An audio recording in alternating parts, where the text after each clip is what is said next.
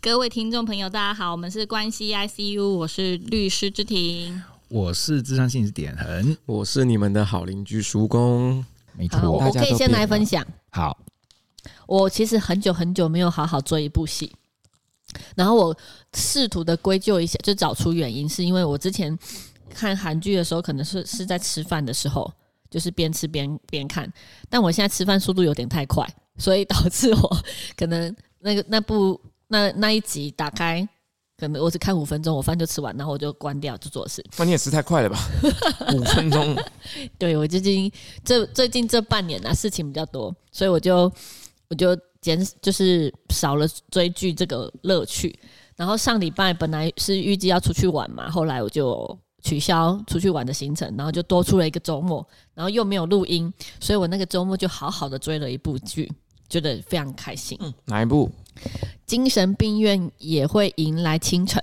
哦，你在群群组上讲、那个。对对对对对对对对对，哦、我觉得他非常棒，就是他他有去呃简单的介绍一下各种精神疾病的成因，以及他相呃他周围的人应该要应应该要怎么样应付这样的情绪跟这样的状况。嗯，对，比如说里面会有呃幻想犯还是幻觉犯。对对，那个诶，失觉失调，对，然后就会去就就有去说到，你不能去否定他，就是他有这样的幻想出来的时候，你不能去否定他，而是要怎么样去顺应他，怎么处理之类的这样。嗯，那我觉得它里面还有一个很重要的点，就是他的女主角是护理师，精神病院的护理师，但是她也生病了，她得了忧郁症。嗯，对，所以我觉得他就是在告诉我们说，任何人，即便你是精神科的护理师的或者是从业人员，你还是会有很大的几率，就是这个疾病它是不会因为你是什么样的身份地位或者职业就有不同。就那个呃护理师，他就他因为有严重忧郁症，然后他试图自杀，所以就被强制住院。就是哎，家经经过家人的同意去住院，但我不知道韩国的制度跟我们一不一样。总之，他就是去住了那个精神病院，去去嗯，精神病院这样子，哎对，好，就是去做治疗。然后他在里面的时候，他就非常抗拒，他就说：“我自己是精神科的护理师，难道我会不知道我自己的状态吗？”嗯、所以他一直觉得他跟其他的病患不同，所以就延缓了他治疗的这个时。这个有效性，嗯。嗯。嗯，然后里面还有一幕我非常非常喜欢，是他要写赞美日记，你要每天写十个你今天好棒棒的地方。哦、嗯，我觉得这个很棒，赞美自己，对，赞美自己，赞美今天自己很勇敢，因为呃那个女主角她就是常常以其他人为优先，然后就会先牺牲自己的的呃一些兴趣爱好，比如说她喜欢吃有蘸酱的炸鸡，可是她为了要配合她的好朋友。嗯他都吃没有蘸酱的，然后他的好朋友就跟他说：“好，我我他生病嘛，住院。”然后他好朋友说：“好，我明天买没有蘸酱的炸鸡来。”然后他、嗯、他以前都会说好，但是他后来就勇敢的说：“我喜欢吃的是有蘸酱的，那是因为你，我才配合吃没有蘸酱的。”哦，然后他就会写自己今天好棒棒，说有把自己的需求讲出来。嗯嗯，很好看的一部戏。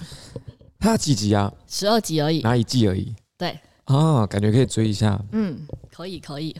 哎呀，所以你已经看完了一个周末，全部看完。对，屌嘞，一次性追完。就是那个那个平台的最最令我困扰，就是它会自己自动播下一集，还可以略过片头。居然是这样。对，我就窝在沙发上就把它看完了。哦，嗯，那点恩老师怎么回应芝芝同学的周记呢？是不是很认真在看剧？真的，芝芝同，而且芝芝同学提到的，就是这个，就是正好是点恒老师的专业。你说好棒棒吗？对，就是关于称赞自己十件事情这件事。我每天睡前都会先称赞自己十件事。太棒了。对，所以一定要真的有在实做？当然没有啊，开玩笑。我傻眼，太自恋了吧？对对对。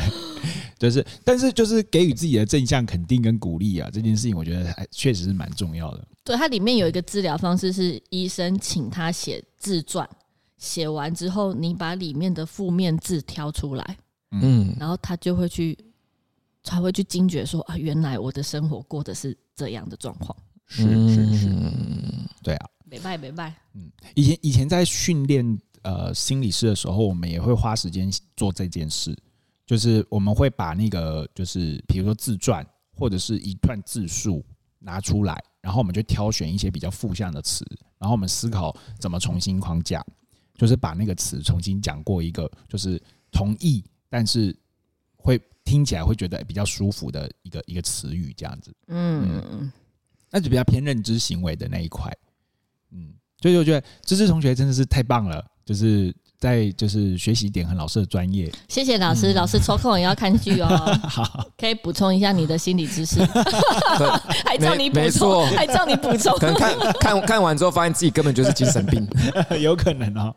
好，嗯，那曙光老师呢？对，我觉得赞美日记真的是很好的东西，但是我我记得我之前有实践过，我觉得应该应该讲，就是我觉得只是看在节目上看到一些东西，包含赞美日记跟自传。自记得都要实做哦。我是蛮想要做，一定要时间。对，写赞美日记，但是可能没办法直接写下。但是睡觉前的时候会回想今天做哪些事情，然后感谢今天的自己之类的。这样哦，我之前写过很类似的东西，大概也持续了半年多吧。可是我的写的写的对象，我不是感谢自己，我感谢是周遭的人事物。哦，就是每天都要每天都要规范自己，都要一定要从生活中找到某个东西出来感谢。然后我大概实践了一阵子之后，发现 对我好像没啥用，因为我觉得我因为我觉得这要看人诶，就是如果说今天的那个自己的状态是完全放在自己身上，嗯，或然后可能比较怨天尤人这种状态，他会需要去做这一件事情，嗯，然后但是如果说今天你自己的状态，你其实你本身你对于周遭的体察就已经还挺深刻的，那我觉得你做这件事情。对你的帮助就不大，对帮助就不大，所以我觉得这东西，我觉得大家还要还是要分个人，就是大家每个适性是不一样的。因为我觉得在我身上的实用性是少的，不过我觉得自传在我实用性是大的。嗯，我没有特别写自传，但是就是就诚诚如之前我们跟黄英学姐聊说，对，因为我自己也会做很多很多的自我对话。那我觉得在自我对话过程中，你也会再重新的看见自己。对，所以我觉得自传是一个很棒的方式，它跟自我对话的性质是很雷同的。自传跟日记不一样哦。哎、嗯，对，哎，我觉得日日记其实日记也有写法的，嗯，日记它也有自己的写法的。我觉得这下次可以分享。对，就是不是不是不是说简单的就是我想到什么就写什么，其实它是有一个既定会比较好引导你自己把内心的想法或是你的思想。挥发出来的方式是有这种模式的，对啊，不然不然大部分可能日记会觉得是我今天吃了两颗蛋，对我早餐吃了麦当劳，对晚上我想吃麻辣锅，对，就那个是营养师的会有这种差异性，对。不过我觉得我决定要看精神病这本这个剧了，嗯，我也会看非常快的。你你你你都用一点五倍速在看啊？没有，因为我也是可以花很多时间在看这个片。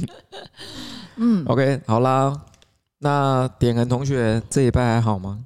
这礼拜哦，这礼拜就是见了很多，就是我的表兄弟姐妹。为什么？对，因为我表弟刚好从德国回来。哦，那百灵油呢？有有有在家里。然后 然后那个还记得百灵油？对，然后然后但是因为那个这次弟弟回来的时候，他实在是因为他还带了一个小婴儿回来。对对对，所以他就是他，然后我妈妈的意思是说，他应该是带不了太多，但反正反正反正是有就对了啦，我再把它拿给。没有啦，我我只是问好玩的啦。对对对，好。然后呢，我们就我们就突然间就是谈论到就是回忆这件事情，对，因为我们家我们我们小时候都在台东长大这样子，对，然后我们就提到就是说那个阿嬷的辣椒，因为阿嬷很会炒辣椒。然后阿嬷就准备，就是他离开前，就是有很多很多的辣椒留下来，就是他煮好的啦。然后我们就在谈说，就是他就说他带了一罐到德国去，但是至今都没打开。然后他就觉得说，应该腌的更入味了，应该是，应该是，应该腌的非常非常入味。是因为打开会难过吗？就是因为吃一罐就少一罐啦，然后阿嬷的味道就会离自己越来越远。然后我觉得就是很多感感觉，他是人离开之后，他会用其他方式留下来。然后我觉得外婆对我们来说，现在的话味觉这件事情，它就会真的是慢慢的消失，因为外婆是非常常煮东西给我们吃的。然后再随着那个，就是我们我们台东的老家，就是我们也不太可能回去了，所以我觉得那种机会就越来越多。对，然后但是这个这个议题就是煞煞，就是转转瞬而过而已啦。但是就让我有很深的就是体悟这样子。那你不会想要就是去做出阿嬷的味道吗？这个很有意思，就是在阿嬷离开前，就是因为我跟我外婆的关系非常好，然后我确实也有去问阿嬷，就是那个就是辣椒怎么做，然后阿嬷有教我，然后可是因为至今都还没有时间去尝试它，因为它是它还要用果汁机打，还要干嘛的？就是他说阿嬷，所以他以前在做的时候会弄到整个眼睛都都在流眼泪这样子，但是非常好吃，我阿嬷的辣椒真的超好吃的，下次可以给大家吃看看。好哦，好。大概这就是我的生活琐事啦。啊，然后还有另外一个表弟，就昨天就是被我拜托来帮我组装东西，我就突然间想到说啊，找个伙伴来帮我好了，就被我拉过来帮我组装，对，所以就是讲了，就是啊，分享了阿嬷辣椒之外，一定要记得感谢一下表弟。啊，对对对，有感谢表弟，有呼应到那个我们刚刚前面那个周记的内容，对，感谢一下对。大家，而且因为他就是就是因为我表弟他今天就是是大夜班。就他，他就是要他在南科工作，要他是大夜班，然后他昨天就在我家睡到凌晨一点，然后起床再开车回台南，这样子。好辛苦哦，弟弟对不起啊，如果你听到的话，我下次再请你吃饭了。这怎么是用吃饭可以解决的事情呢？真的、啊、应该以身相许了吧？这么恶心、啊，这么恶心，这么可怕。好，大概是这样吧。对，我觉得就即便是这样的话，我觉得我们我们表兄弟姐妹的关系还是很好的。嗯嗯。那芝芝老师怎么回应呢？嗯，我觉得的确是诶、欸，就是长辈的味道，就是做做料理的我那个味道。我外婆也很会腌那个台语叫酱笋呐，就是拿笋子去腌酱笋，对对，然后他煮笋子汤超好喝，哦、对，然后这个味道，阿妈是不是很喜欢笋子？我阿妈也很喜欢笋，对，大概是，嗯，对，所以。味道就后来以前过年的时候就会喝阿妈的那个煮的笋子汤，但是后来阿妈不在了，我们就即便有了那个味道也是不一样。嗯嗯，真的会有差。对啊，甚至真的都是用味道来怀念亲人呢。嗯，所以是不是应该要煮一道会让亮亮怀念的味道？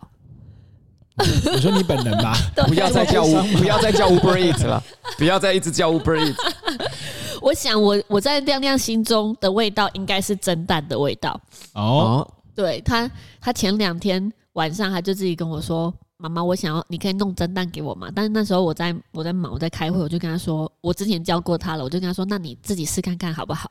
然后他就说：“好，你跟我讲步骤，我自己弄。”然后我就跟他说：“先先先拿两个碗，然后去拿去冰箱拿鸡蛋，然后打鸡蛋，然后加酱油加水，然后搅一搅，然后过滤，然后放到电锅里面。”加水按下去，这样，然后他就照着我的步骤，然后我就去开会了。然后我就看到他那个电锅跳起来，他就再去加水，然后电锅跳起来，他就去加水，加了前后应该有四五次哦。嗯，对，就是他失败了，蛋干。面蛋干，因为那个蛋的颜色，它酱油加太多，水加太少，所以它那个做出来的颜色跟我的颜色不一样。嗯，所以他以为还没有熟，他就一直在蒸它。然后我 我就我在开会的时候，我就跟我伙伴说：“你等我一下，借我三分钟，我去解决一下我女儿蒸蛋的问题。” 对，所以他应该就是妈妈的蒸蛋，应该在他心里有很崇高的地位。我相信是。那后来他做的那个好吃吗？不好吃啊，就真的是变老婆婆蛋了，变蛋干了。对，很可爱。对，好。不过亮亮子马上来实做。对啊，我之前有教过他。哇，嗯，好棒哦。对，偶尔还是要让他学一点东西的。嗯，自己煮自己煮东西真的是有趣的啦，应该这样讲。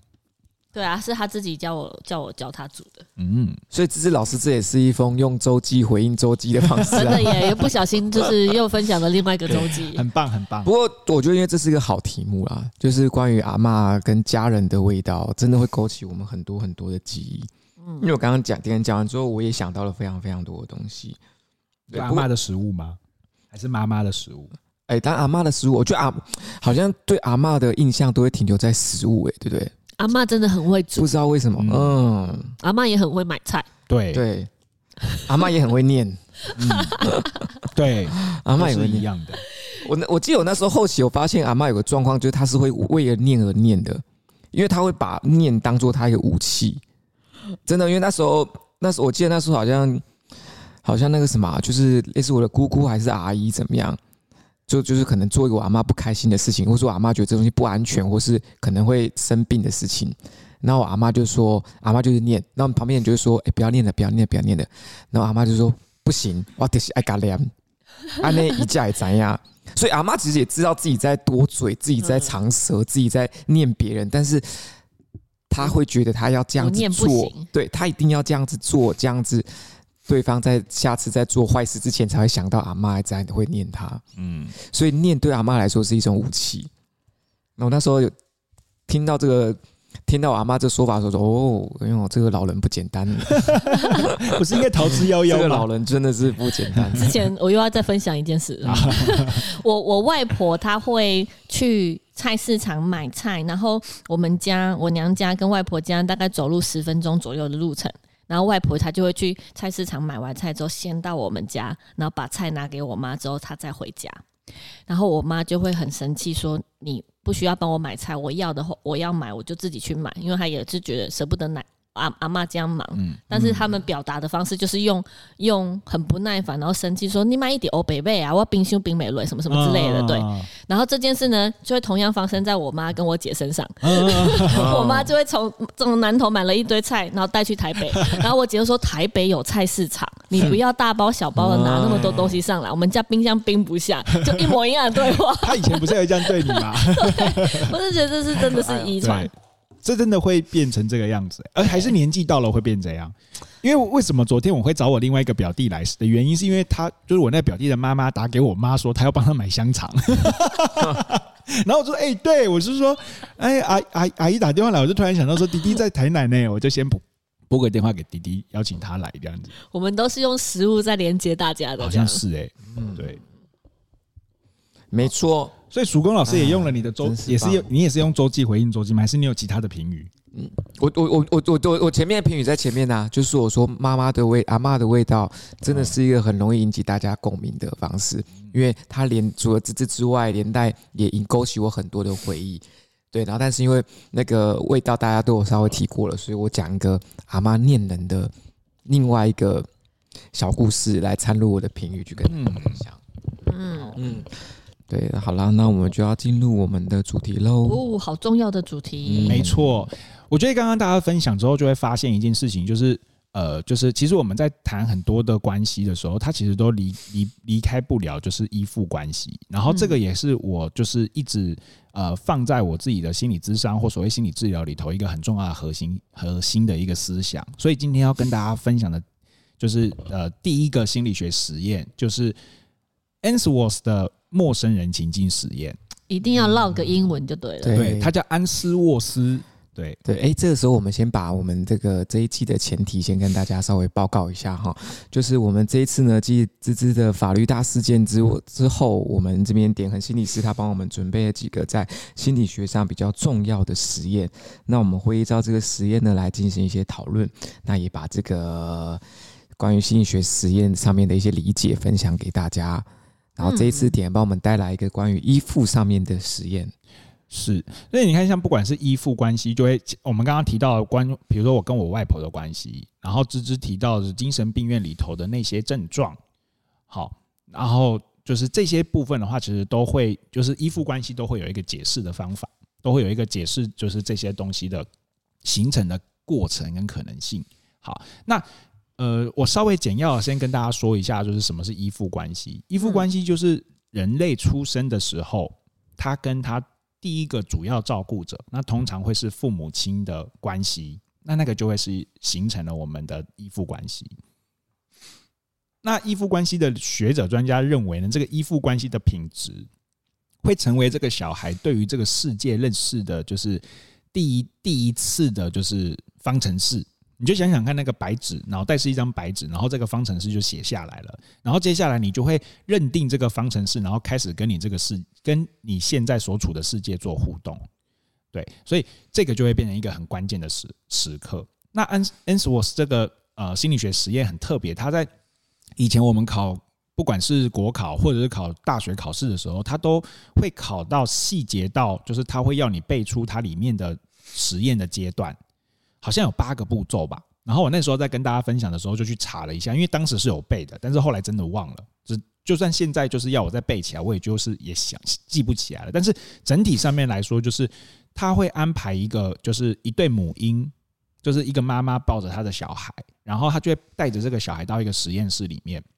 那这里面会经历几次，就是陌生人进来，陌生人离开，然后妈妈进来，妈妈离开，然后陌生人单独跟妈妈相处，然后或者是啊，sorry，陌生人单独跟婴儿相处，或者是陌生人跟婴儿相处的时候，妈妈有在现场的这些就是情境，然后他会在不同的情境当中去观察这个孩子的一个呃，就是行为模式，还有跟他妈妈的互动关系。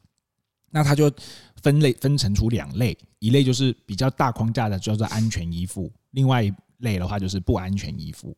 好，那后世的学者专家呢，就 Ainsworth 的学生啊，就是跟针对这个实验，就又再去做一些进化跟改良。后来又把不安全依附分成三种类型，一种类型是焦虑依附，就是他会很担心妈妈离开，这种是属于焦虑依附。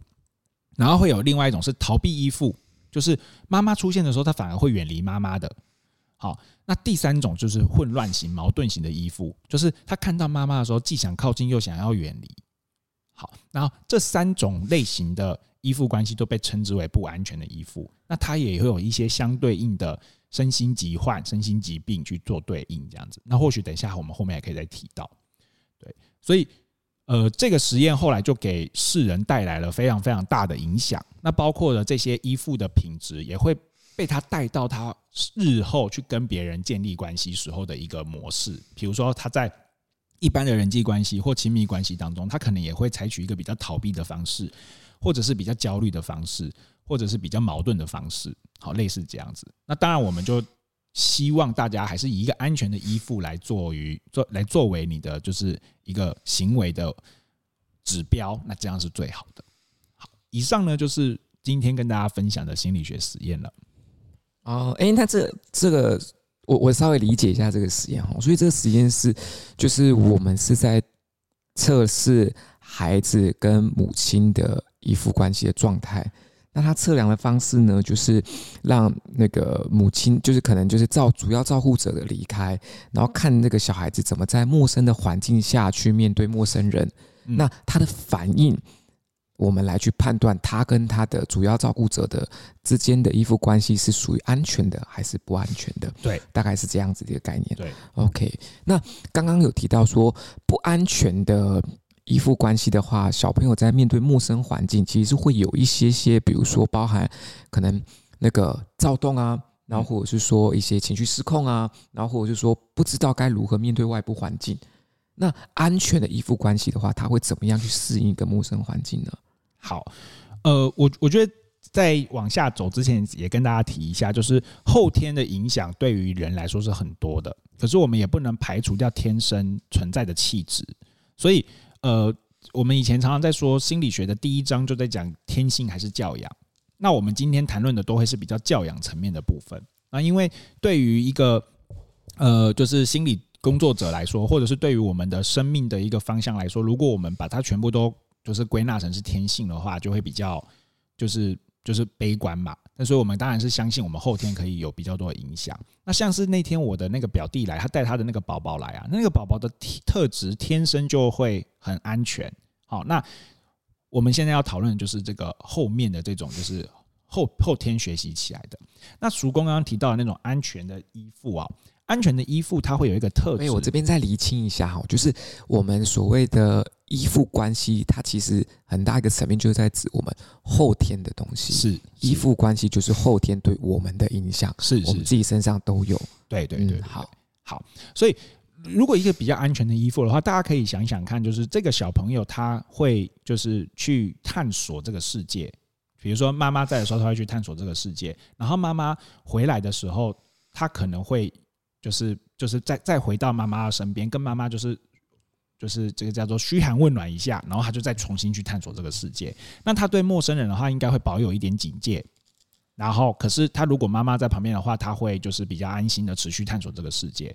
但是如果陌生人在的时候，他只只有陌生人跟他在一起的时候，他可能就会比较没办法探索这个世界，他会在旁边等待他的主要照顾者回来。哦，所以呃，曙光刚刚问到的就是关于安全依附的表表现会有哪些？这个这个部分的话，它没它不是就是它它会有蛮多条的，然后比较难用几个向度就直接去把它就是框架起来。但是整体上面来说的话，就会知道说这个母亲的存在对他来说是稳定的，不会是很浮动的。对，那大概会有这样子的一个一个指标来看。所以依附关系就是安全感，是这样吗？嗯，可，可以这样说，就是我们最原始的一个安全感。嗯，然后在这个呃依附的分类里头啊，有一个还蛮重要的一个向度，这个向度就是它会把你跟我这件事情分成四个象限，也就是说，它会出现一个叫做“我好你也好”的世界。那“我好你也好”的世界就是最标准的安全依附。然后接下来会出现你不好我好，你不好我也不好，我好你不好的这样子另外三种类型。那这三种类型的话，就是我们刚刚所说的就是另外三种不安全依附的类型了。嗯嗯，好，那我就多说一些哦，比如说你不好我也不好，那这种就会是属于我们刚刚说的就是矛盾型的。好，就是我既没有办法靠近我的这个主要照顾者，因为你不是好的。主要照顾者，可是我也不太喜欢我自己，所以当我自己很慌乱的时候，我又找不到人可以去靠近。我靠近你的时候，我会发现你其实不是太好照，不好，不是太好，就是被依附，所以我就会开始很手足无措，既不知道要自己跟自己在一起，还是要去靠近你。好，那如果是我好你不好的话，他就会是逃避型的，因为我比较好嘛，你比较是不好的。那妈妈回来的时候，我就会远离你。那如果是你不好。啊，你是好的，我是不好的，那就会比较是焦虑型的，因为你是好的，我比较不好，所以你离开的时候我会很担心，那我就会呈现一个焦虑的状态。妈妈不在，主要照顾者不在，我就很紧张，就很没办法做事情这样子。好，所以它大概延伸出来的时候，又可以再用这样子的一个方向再去归归纳，sorry，在 归纳归纳自己的状态。好，所以有的时候我们在呃在咨商的时候，或者是说在给自己做一个自我探索的时候，我们也可以去看看我们怎么看这个世界。就是我有的时候可能会觉得说啊，我其实感受到我是好的，你是不好的。好，那这个的话，你就可以再去思考一下，就是诶，在我自己过去的经验里头，这件事情是怎么形成的。好，那这部分的话，我觉得就是看看后续有没有机会，我们可以再谈到。嗯，所以刚刚其实就是点恒老师有说，就是其实，在不安全的依附关系，它其实在往下还有在分层。比如说，包含逃避啊之类的一些外显的形式，对，所以并不是它只有单一的表现方式而已。那其实我们也可以从我们自己身上看，我们怎么去面对外界，来判断我们是不是有可能曾经有过不安全或是安全的依附关系。嗯，大概是这样。诶，那我想问，就是像刚刚有提到，芝芝有提到。就是我们感觉不感觉得到安全感，是我们依附关系的很重要的来源嘛？对不对？嗯。那如果说今天我们成年人，就是像有一些有一些成年人呢，他其实是防备心很重的。大家有遇过这样类型的人吗？有。就是跟他讲话，可能他觉得就是很有距离呀，或是他自己的防卫心很重。嗯。那这种类型的人，我们可以把他推断成他是不是有不安全的依附关系？如果他的他的不安感很重的话，或者是说他防备心很重的话，可能要去多问问他内在的想法是什么。比如说，他如果觉得说是，我觉得我可能会在这个地方冒险冒险犯错事，做错事，然后让这个结局不好，然后这个人他可能会不太喜欢我。那用刚刚我们说的话，那他可能落在的比较是我不好你好的这个象限。嗯，好。但是如果他思考的部分是我的状态这么好。我年薪这么高，然后我的社会地位是这个样子，那你的社会地位，你这样子的话，我真的要小心你啊。那这样子的话，我可能就会是属于一个你不好我好的这个状态。好，那从这个角度来看的话，我就可以在这边稍微看一下，就是我们是怎么样子的一个一个类型。那当然，我刚刚举例来说的话，是比较就是让大家好懂的啊，并不是说啊，我对人抱持戒心，或者是对人抱持什么东西就。就代表我的依附关系是这样啊，我们不太能够这样直接去推断。但是刚刚曙光的问题说，如果长期下来，他在很多地方都长这个样子，那我觉得这也是心理咨商在做的事情嘛。我们会收集很多你各个面向、你各个故事内容，然后去看见你的那个模式是什么？嗯，就其实我稍微理解一下，所以其实就是因为防备心，它防备心这个呃对人有过度防备心这个表现形式，它其实背后的成因也是算是比较复杂的。那刚刚点恩有提到说，如果说今天是点恩在实作，搞不好他可能会在去多进行一些探索。比如说，他可能会可能故意做错事情，然后来看一下他的如何如何回应。嗯，那他的回应如果是就是啊、呃，想要想要就是呃创造双赢，又或者是说他会有一种去判断说别人是好的，然后我是不好的，或是我是不好的边，那也比较好。会有如果他会有这种判断的方式的话，我们才可以再更深入的去归类为他大概是哪一种类型的，属于哪一种类型的不安全。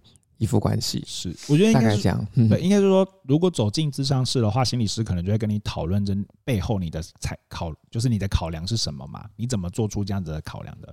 那如果是你自己，这好细微哦。对啊，那如果说你自己在家里的话，就是你自己在家里，你对你自己去就是自我探索的时候，我们也可以用这样子的方式来协助自己。对，但是通常自己看的时候，盲点会比较多啦。嗯，那如果我小时候的依附关系不好，我长大有办法自己克服它吗？有有有有，这是个非常好的问题。那我长大要怎么克服它？嗯，芝芝问到一个很很好的问题，但是它是它的难度真的很高，因为它里面牵扯到蛮多就是情绪的变化的。嗯，因为好的问题就是我不知道怎么回答你，所以你的问题很好。所以这个时候就是要走进智商所，透过心理师的引导，来帮我去正视这个问题，然后去重建我的依附关系，这样吗？呃，这是其中一种方法。对，那我们刚刚提到，就是说，哎，我们好像就是把所有的人的特质的影响，通通都放在就是童年时期。那这个是很就是很古典精神分析，就是比较比较就是老的心理治疗师的时候，他们会有这样子的一个呃哲学观。对，比较资深啊，就是或者是比较古老的、比较古老的学派的时候，他会讲这，他会有这样子的一个哲学观在里头。但是我们依然相信，就是在你的成年成人早期之前，一样会有这样子的情形。比如说你在生命当中出现了一个新的人物，他让你刚刚前面有提到嘛，你脑袋里面有一个方程式是被你的原生家庭写下来的。对。可是你后来长大之后，经过你自己的生命经验，或者是说。呃，比如说像曙光常常说的阅读的经验，好，那我在那个部分当中，我发现我的脑袋里面的这个叫做方程式被改写了。那当我这个方程式被改写的时候，我的依附关系就有机会得到调整。所以我有可能是透过长大之后，透过我的伴侣，然后把我的依附关系建立在我的伴侣上面。可以，嗯，这是一种。那也有一种是他，我在我成长过程当中，我开始接受不同的讯息，然后我得到了一个新的可能性。那我们今天都用方程式来提的话，就是说，哎，我的方程式不断的在修正，不断的在修正。那不管是在你自己的生活当中进行这个方程式的修正，或者走进咨商室里头，由心理师跟着你一起修正这条方程式，那你最终都是有可能得到一个新的对于这个世界理解的一个方程式的。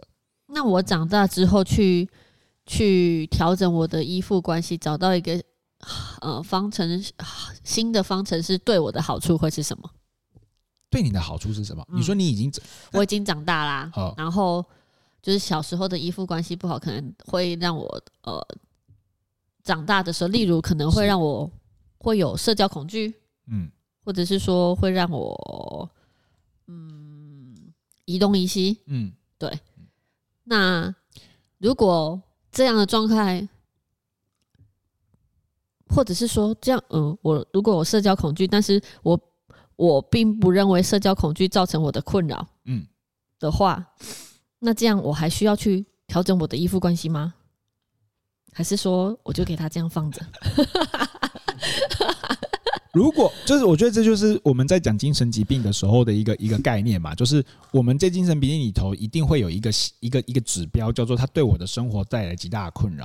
嗯，如果他没有对我的生活带来极大的困扰，上次好像在那个。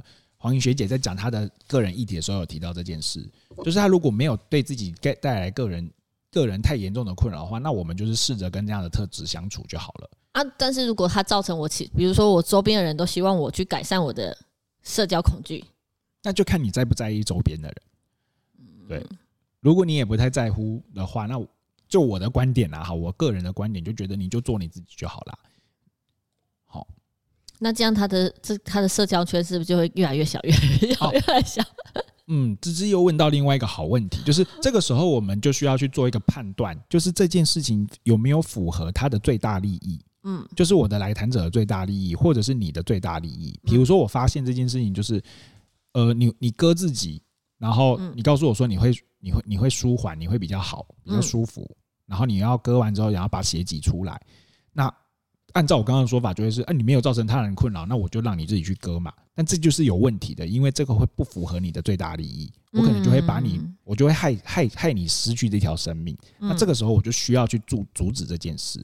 好，所以芝芝刚刚问到那个议题，我觉得它的复杂度也是蛮高的。但是我用就是智商这个这个部分来去做一个解释。嗯，对。那回过头来的话，我觉得我们可以再就是细谈那个方程式的那个部分。就是，比如说，在你的过程当中，你小时候长大的时候，你的家里面的人总是吃吃面的时候会加辣椒跟加醋，嗯，然后你每次吃的时候，你都觉得怎么那么酸，怎么那么辣？可是你不知道，你觉得吃面就是应该要加辣跟加加醋。可是长大有一天呢，你开始跟你的朋友接触了，然后你或者是你进到其他的关系当中了，然后你发现对方不用加面，不用加醋，也不用加辣椒，也吃的很好吃，你就尝试看看，你突然间发现说，原来吃面可以不用。加醋不用加辣椒，嗯，你的人生会得到另外一次方程式的更新，对，然后你就可以开始不用吃一个让你自己痛苦的面了，嗯，比较像是这样子的一个概念。那当然，如果你自己很享受在吃面里头加醋跟加辣椒的那个过程，那你不需要去调整这件事啊，你不用去改善这个东西啊。好，那我就用这两个例子来就是回应芝芝刚刚提出来这个好奇，嗯，哎，那我想问大家，觉得自己是？不安全的依附关系吗？还是安全的依附关系？刚刚听下来，大家有什么感觉呢？芝芝觉得呢？我刚刚会问这样问题啊，其实我小时候是一个很不喜欢改变环境的人。例如说，现现在他们上小学是一二年级一个班，三四年级一个班，五六年级一个班嘛。但是我小时候是从一到六年级是同一个班啊。对，然后甚至我家里面小朋友关系会很好哎、欸。但我们现在也都没有什么联络，曾经好过。所以我小时候是很不喜欢改变环境，然后要去认识新的团体、认识新的朋友，我也会很害怕。所以在就是在陌生的环境，我会是安静的。哦，对，但我不确定这样算算不算社交恐惧啊？所以其实到长大之后，我也是不太喜欢去认识新的朋友。比如说大上大一的时候，我其实是。前前几个月我是很不舒服的，因为那个环境，我从南投到高雄，然后就一堆不认识的人，对，嗯，所以我就在想说，我刚才就在想说，那这这是因为我小时候的依附关系哪里出了状况，所以才会让我对于认识新的到新的环境或者认识新的朋友这么的局促不安，嗯，对，然后，但是我还是没有想出来了，对，不过，呃，这件事情我后来发现到我。呃，加入商会的时候的开始，我也会很很不喜欢这件事情。就是我我们那个商会的机制是，呃，如果这个分会没有律师，那你就可以加入。嗯。然后我那时候加入这个商会的时候，其中有一个分会还是没有律师的，所以我其实是可以去那个分会的。但是我不喜欢去。陌生的环境，嗯，所以我那时候是选择我要自己创一个会，嗯，对，我觉得这样我我自自己创的话，这个环境是我熟悉跟我习惯，我可以掌控的，嗯，所以我选择了一条比较困难的路，嗯，对。那后来就是因为每个礼拜或者是常常在遇到新的人、不同的人、新的环境，这件事情我好像就治愈了耶，嗯。嗯，就是比较没有那么害怕去认识新的人。嗯嗯，不然我以前、哦、对，不然我以前去、嗯、叫我去吃饭，我真的很不喜欢去吃饭。嗯 你某个程度来说喜，欢饿，就是我们不喜欢应酬吃饭啊。嗯，哎，心里是怎么看？某个程度来说，芝芝的方程式就得到了一次修改嘛，就是在你后来参与新的环境的时候，就得到了修改，所以你就长得不太一样了。那刚刚就是问到说，就是哎，我依附关系是不是出什么问题？然后我觉得这边也可以跟大家分享一下，就是因为刚刚听起来的话，就是好像小朋友在这个过程当中都是一个被动式收接收的，嗯，比如说家长对你做什么事情，家长的情绪怎么样，你被动的去得到这件事。可是其实小孩子也会主动的建立一个依附关系。好，所以就是那个是双向性的。那刚刚提到的大部分都是，哎，你的父母亲怎么对你，于是你就变成了安全不安全的部分。可是这个小孩子天生的特质也会形成一个另外一个向度，就是由孩子对象于家长的这个向度。好，那我举个例子来说好了，就是比如说在这个家庭里头的时候，我怎么做，或者是做什么事比较容易得到我的父母亲的关注，那这件事情就会形成我某一种模式。嗯，那这个模式是你自己是从小孩的方向。长出来的，因为这样子对他来说比较好生存。嗯，好，所以也许对芝芝来说，小时候这个比较需要，呃，我我只打比方，然后比较需要稳定的环境的，然后比较比较变动的，我比较容易被父母照顾到，比较容易被看见，比较不会有这么大的危险。那这件事情对我来说，它就是一个生存法则。那长大之后，我就会暂时也用这个方式来做这件事。可是后来发现，我不用啊，我。换换地方或换地点，我一样会被照顾到，因为我发现我是可以主动的做一些事情啊。那我在这个的主动性上面，我就做了一个调整。嗯，好，所以依附关系的建立，它本来就有一个单，就是父母的单向性的比较被动性的，然后也会有孩子这边比较主动性的自己建立的一个过程。嗯，我就在想，是不是因为小时候我妈工作比较忙，所以都把我丢到舅妈家去。可是舅妈家的环境也是我习惯的环境啊。还是因为我是老妖，所以我需要被看到。这边还是带有一点点自己天生的特质啦，哈。所以我说主动性的话，就是还你自己的特质也会影响嘛。好，比如说我到了一个舅妈家，但舅妈她毕竟不是我的，就是妈妈嘛。嗯，所以我在那个地方，我要发展出一个比较稳定的样貌，我比较不会危险。那这是我的生存的机制。那在这个东西就烙印成我主动写下来的方程式了。哦，但但是我们不确定，但是这可能就是需要再去做深入的探索，这样子。嗯嗯嗯，我的看法其实会比较不一样。就如果说针对芝芝的故事哈，因为我们刚刚的题目其实是问说，就是我们大家是如何判断自己是安全的依附关系呢，还是不安全的依附关系？对，因为其实如果说这样子，就在我这边视角看下来，我觉得芝芝在过往的那个依附关系里面，可能是比较偏向不安全的。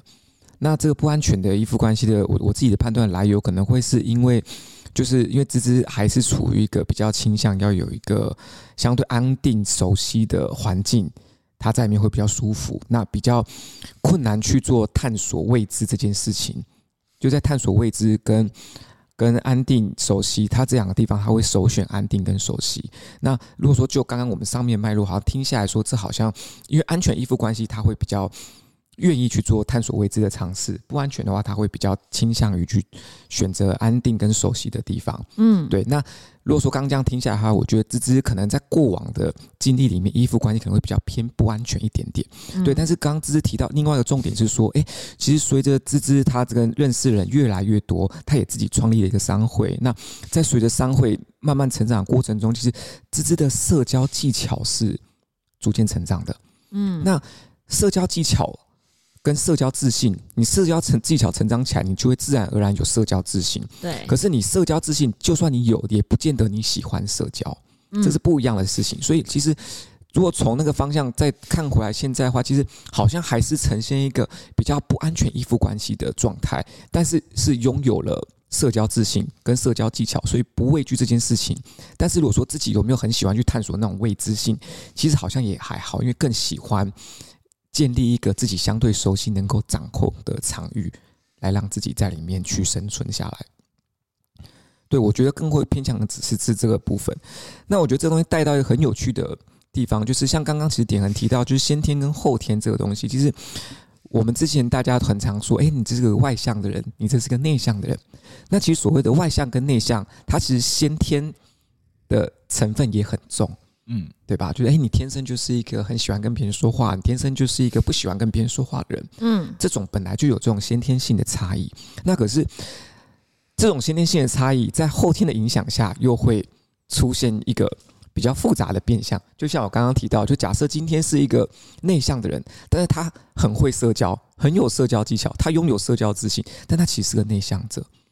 那这时候他可能会被人家假定说。哎，你很外向啊，你应该去当业务啊，你应该去做陌生开发，你应该去干嘛干嘛干嘛？可是没有啊，实际上他是一个很内向的人。嗯，对，所以我觉得就是我们在先天跟后天的交互影响下，我们人的生长起来的过程中，它其实是一个很复杂而且又流动又动态的一个过程。我们都没有办法依照单一的角度去做判断。对，那我觉得刚刚的芝芝的这个、这个过程就是一个很有意思的例子。对，那我觉得如果说我们今天芝这边的讨论结束之后，我觉得可以说可以回到我们其他人身上，就是那大家回到我们刚刚的问题。点恒觉得自己是一个安全的依附关系呢，还是一个不安全的依附关系？你先点恒在讲的时候，先暂停一下。芝芝怎么觉得点恒？芝芝觉得点恒是安全的依附关系，还是不安全的依附关系？我觉得他外观上看起来是安全，但是是内心是很不安全。因为外观上我们感觉他跟爸爸妈妈的关系非常的好，所以会觉得他是个安全的依附关系，但是他内心又会有很多焦虑。担忧跟对，所以我觉得这样会反映出他，嗯，他会比较容易多想多虑跟担忧，是不是因为依附关系不够稳定？是，其实我我我我看法跟芝芝是很类似的，因为点恒他就我们大家从我们过往的 Podcast 的节目，大家听下来，就点恒是他拥有是一个认真来说是个很幸福温暖的家庭，嗯，那照理来说，这应该带来一个安全的依附关系，对吧？可是其实。我们因为我们同时又知道点恒他自己个人议题是属于比较那个比较多多疑的、比较怀疑的、比较没有安全感的。那这些东西又好像是反射出一个不安全的依附关系，这种乍听之下是有点冲突，嗯，对不对？那所以这不不能确定是不是就是先天跟后天的差异？那点恒怎么看自己这个状况呢？嗯，这个我真的是这过去的这些年都一直在为自己。研究自己这个议题，我个人认为我自己是不安全依附啦，而且是焦虑型的。好，就是然后网络上面也可以去做一些简单的测量，然后测出来也确实是焦虑型的。那我觉得这件事情是这样的，就是我们其实没有办法单就就是父母亲做了什么事情，然后就直接说你这个就是就是就是正就是好的依附或不好的依附。所以有的时候去做一些亲子演讲的时候，我觉得家长自己本身也就太焦虑了。就是他会告诉，就会很担心，就是说，哎，我做什么对不对？做那个对不对？哎，我这边可以插一个话吗？这个中间的关键是不是就是刚刚点恒老师所说的，小朋友有没有主动去建立那个关系？因为父母，就像我们刚刚乍听之下，那个点恒的爸爸妈妈，其实对点恒的照顾其实非常非常温暖、有安全感的，可是是父母给的。那点是被动接受的，所以这中间的差异关键是不是就是有点类似老师说的，刚刚小朋友有没有也主动去建立这个安全的依附关系？是啊，所以我们刚刚说双向性嘛，就是孩子自己的那个主动的那个部分就很重要。那主动这部分就必须要说一件就是比较真实的一个状态，就是他受到天生的影响是很大的，就是你会不会在这个地方就是主动的去做这件事？有些小朋友就是有，有些就是没有。然后再搭配你后天的条件跟环境，你就会长得不一样。所以好像真的没有一个公式告诉你说，你怎么过你就会是安全的，你怎么过就会不是不安全的。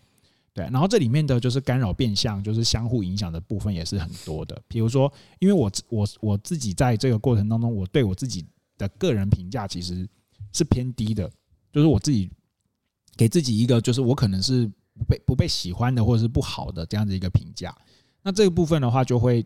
导致我在这个过程当中，相对起来是会非常的焦虑，可能就会开始担心爸爸妈妈不要我，或者是开始担心爸爸妈妈会离开。那这个焦虑的部分就会延伸到我后来的就是呃生命经验。那这边也就才出来了，就是假设我这个主动的去安抚我自己这个焦虑的行为是讨好，是告诉他们说我会好好做事情，然后为了你们都把这件事情做好。那这个东西也会成为我的生存模式。或者是我对于我相信我生存下来的法则，那我长大之后我就会用这个方式来继续过。对，那显然的就是我开始发现这个事情就开始出问题了嘛，就是 我不喜欢自己现在这个状态，那我可能就需要开始去调整这件事，有意识的去调整。嗯嗯，对，我觉得就是很有意思，就是因为刚刚其实点恒老师提到了，就是那个点老师之前有去做亲子讲座这个部分嘛，对不对？那刚刚我们就有提到，就是就是说，像我们假设我们今天作为父母啊，我相信应该父母不会想主动去设计一个不安全的依附关系，除非就想考验小朋友的挑战力之类的。对，我相信是不太会有了。但是刚刚点老师又提到说，就是这是一个小朋友跟父母，这是一个双向的作用关系。嗯，那我们即便父母做的再好、再完整，都不见得小朋友可以完全的接受到，所以他就可以照你所想要的方向去展现你想要的方式。对，所以这东西的差异，我觉得就是所谓的这个双向性哦。那我觉得很很大一部分的原因会是在说，我觉得父母，因为这真的没有一个定固定的公式，那我们父母能做的就是把我们这一边这个单向的部分做到好。那我们在等小朋友他那一个方向他自己打开来，那这样我们这个双向就建立了。那我们不能够因为，那我这东西要避免一个东西，就是我们不能因为我们自己父母，我们一直在。打开我们这边的方向，但小朋友不打开，我们就强迫他打开，或者要求他打开，这又是一个不安全的依附关系了。所以，我觉得父母在这个小朋友成长的过程中，他可能做的需要更多的东西是耐心、跟包容，还有等待。除了把自己做好之外，他得必须要等到小朋友也把自己这个面相打开，那这样才有可能形成一个就是亲子之间都很健康的。依附关系，因为这依附关系其实父母有可能依附在小朋友身上。嗯，父母在小朋友身上感受到不管幸福感、安全感都有，他自己也有可能正面的加强自己对于外界探索的自信，通通都有。所以这是个双向，不见得说我们父母就永远占据主导权，在引导一切。是对，嗯，对啊。嗯，那我觉得我觉得很有意思的啊，就是我觉得我跟点恒老师其实有点相反的啊，因为我自己的话，在我的家庭背景乍看之下，我应该是不安全的依附关系，因为我的父母其实不太管我的。那可是我个人觉得，我自己展现那个是还算安全的样貌，所以我觉得这我我觉我我自己觉得是这样子。但我觉得你偏逃避依附，哎，嗯，逃避怎么说呢？嗯，就是你比较就是就是你会逃离。逃离关系应该这样讲，嗯，哦，如果说你要说，因为毕竟关系是选择的嘛，我们是可以选择要建立什么样的关系的嘛，对不对？那我觉得我对我这我这我个人的人性观，我我不觉得建立太多关系对，因为我觉得建立太多关系对我来说是一种困扰，嗯，因为我很容易被旁边的人影响，所以我觉得对于选择关系这东西，我可能会比较审慎一些，嗯，对。那我觉得这也不能够带概括说我是属于逃避关系这样一个人，就是我并不是说。刻意疏离或是怎么样，是我在这个中间，我有我有一些我自己的考量性，嗯嗯对对。那这就，那我觉得从这个面向来看，我觉得点老师刚刚提的也很好啊，就是可能乍看之下我好像一直在逃避，不想跟任何人接连接，可实际上我自己在这个过程中，我是有在做有意识的选择，是我并不是被动的在说，哎，我看我真的逃避，嗯，对。那我觉得从这角度来看的话，我觉得我自己展现的还算是安全的依附关系。那可是我这安全依附关系，并不是建立在我的。父母身上，对，那我觉得这东西其实也是很有意思的。就像刚刚典衡老师有提到，就是其实依附关系的着眼点在亲在小儿时时代不一定只单单建立在父母身上。那我觉得，我觉得我我自己算是偏向不属于建立在父母身上的。我觉得这是蛮有意思的。嗯，不过我觉得刚刚的那个对话就蛮好的。有的时候。真的就是表面上面跟你真实的状态是差非常非常多的，然后你自己对自己的认知程度，我觉得那个才是最你自己对自己的认识，然后你自己可以接受，然后你也用这样子的方式，就是得到你希望的一个生活形态。我觉得那样子就是一个很安全、很健康的状态。嗯，那我觉我觉得这有这个发现也是也是很好，就是我们大家其实如果知道说。安全的依附关系会给一个人带来这么多正面的注意哦！我觉得大家其实都应该有意识去建立这样的一个连接，就是就也不要过度害怕于将自就是建立依附关系这件事情。然后，但是我们可能一些基本的。基本的可能筛选啊，或者说我想要跟什么样的人，或什么样的人有有有达到我我我的需求，可以跟我建立依附关系。我觉得当大家遇到这类型的人，其实可以勇敢的去跟人家建立这个依附关系，因为毕竟依附关系对于我们来说还是非常非常重要的。嗯嗯。我有个疑问呢、欸，就是想去建立依附关系的人，他可能对自己是比较没有自信的。那他会不会是害怕踏出去？就是像刚才叔公建议说，我们可以去建立依附关系。那他之所以没有去主动做这件事情，他是不是会担心自己呃主动去建立，但是被拒绝？我觉得这我觉得这前面有有有一个东西可以先先讨论一下，就是那个不建立依附关系，其实这不是害怕建立依附关系，就是呃，不见得是没自信的人才需要建立依附关系。我觉得有自信的人，他也需要建立依附关系，甚至有自信的人，他是更有意识的知道自己要去建立依附关系。嗯，因为刚因为刚刚之前面解说，好像是没自信的人才去建立依附关系。嗯，我觉得不全然是这样子，不管有没有自信，依附关系都很重要。那我觉得当然可能存在刚刚之提说，就是想去建立依附关系，但是怕被大家拒绝。嗯，怕被大家拒绝，我觉得这是一个很常有的状态，我相信大家都有。对，可是我我在我个人认知，我不知道点老师那边有有没有什么就是比较有学术支持的一个说法哈，因为在我自己的认知里面，我是会觉得说这种风险是必然的。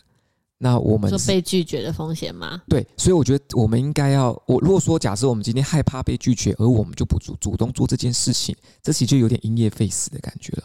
可是我我在想的是，他本来就没有自信做这件事情，然后他做了之后又被拒绝，会不会又打？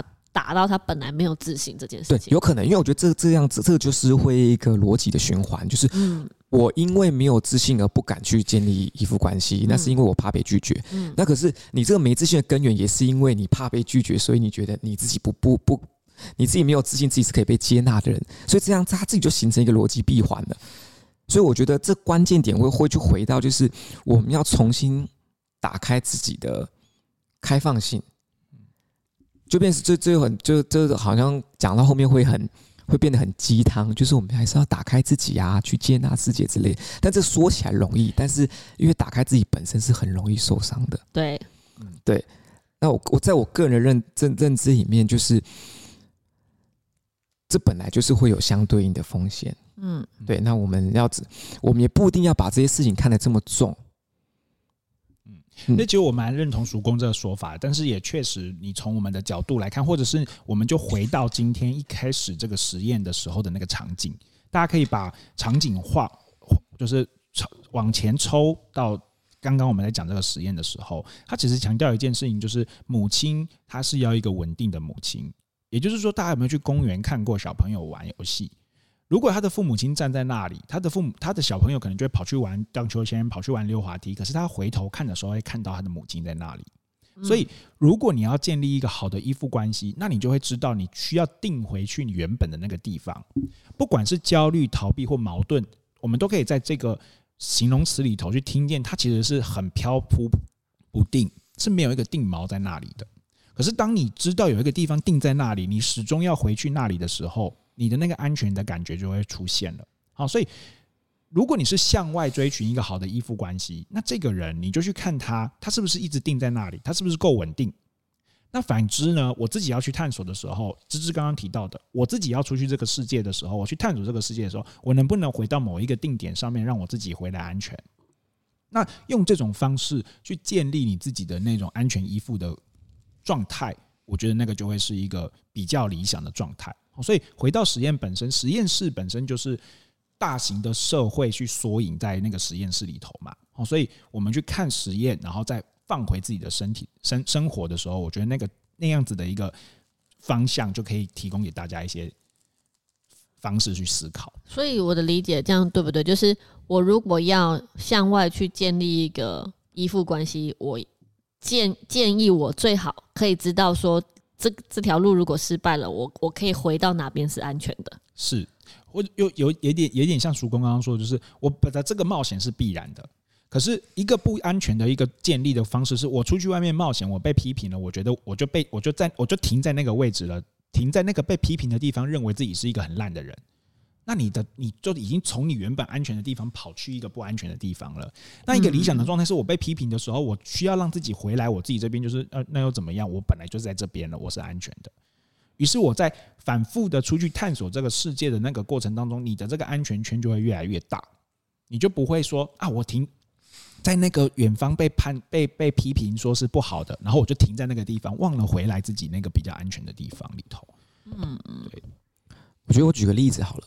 我举个我自己身上的例子，那我讲好了。我觉得建立依附关系哦，我们其实最直观的想象就是建立伴侣关系。嗯，我想跟你建立依附关系，那这个对象可能是我的老公、我的老婆。我希望我们是伴侣，我希望我们厮守终身。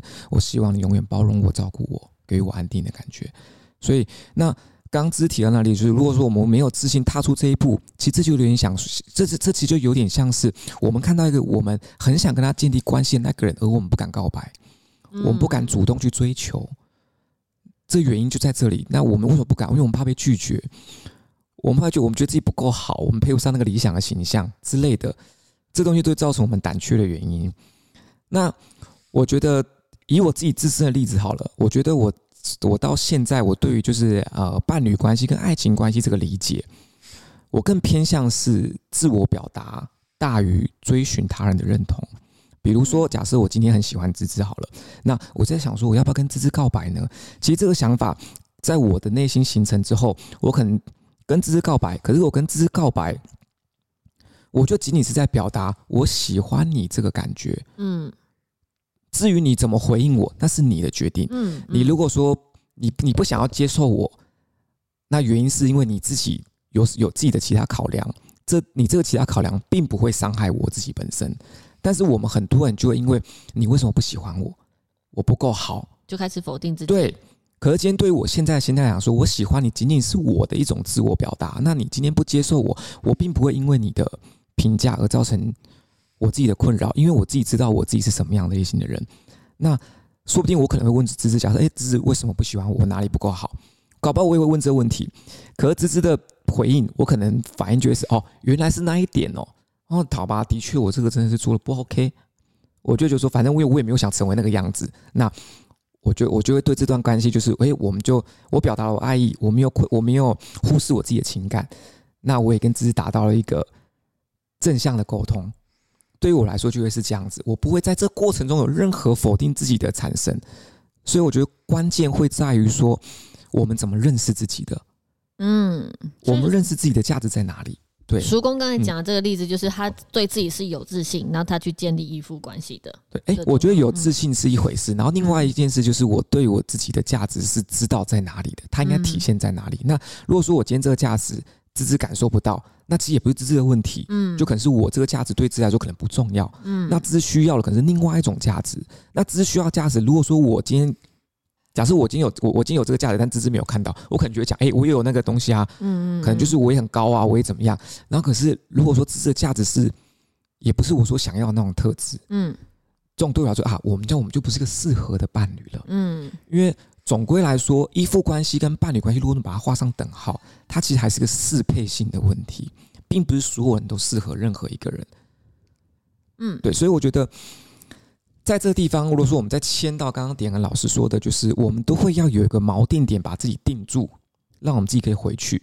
那这个锚定点是不是另外一个依附关系呢？其实不一定哦。有像比如说以我今天曙光来说，我的锚定点就是我对我自我价值的认识是非常清楚的，是是是。所以外界的评价动摇不了我，是对。所以我对我自己的情感表达。就是情感表达，意思就是说，刚像刚刚芝芝所说，我没有办法主动去追求某些东西，这仅仅是我在表达我自己而已。我没有忽视我的情感，我表达出来。那你今天要不要接受我？不影响我自己。是对。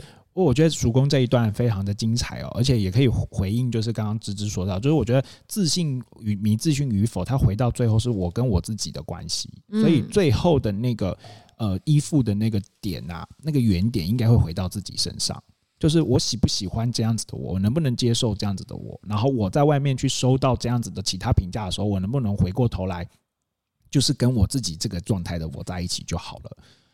那这当然，我觉得我们现在在一个比较相对心理健康的状态，就是上一下引号哈，就是我觉得这件事情对我们来说是比较容易的。那我相信很多听众朋友听到这里的时候，可能会觉得很有道理，但是好像有点困难。好，但是我觉得就不要急，因为它真的是需要就是呃去去整理，然后去去去处理的这样的一个过程。对，就其实我觉得包括我自己，我觉得我都没有做得很好。